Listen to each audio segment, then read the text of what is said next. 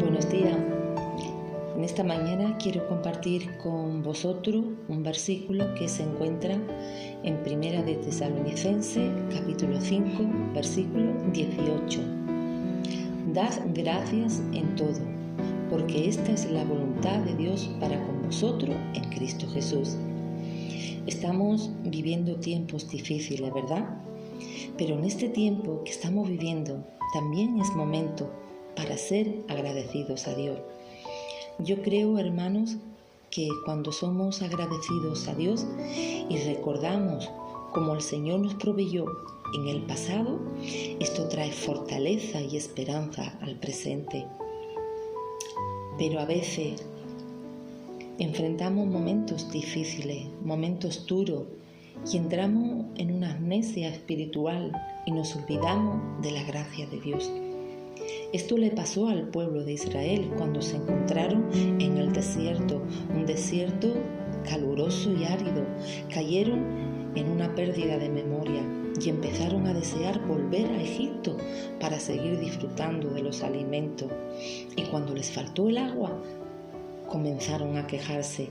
Habían olvidado los actos milagrosos que Dios había hecho con ellos. Estaban encerrados en las circunstancias del momento y no recordaban la gracia con que Dios había suplido en el pasado. Hermano, la gratitud recuerda, la gratitud conecta, la ingratitud desconecta, la queja desconecta, la gratitud conecta. Mira lo que dice el Salmo 103.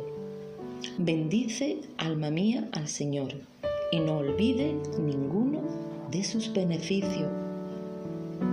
¿Por qué, hermanos? Porque por naturaleza no nos nace la gratitud, nos nace la queja. Somos distraídos, olvidadizos. Recuerda una cosa, la, gratitud beneficia tu vida espiritual porque te consagra a Dios diariamente. La gratitud te beneficia espiritualmente porque alimenta tu adoración diaria.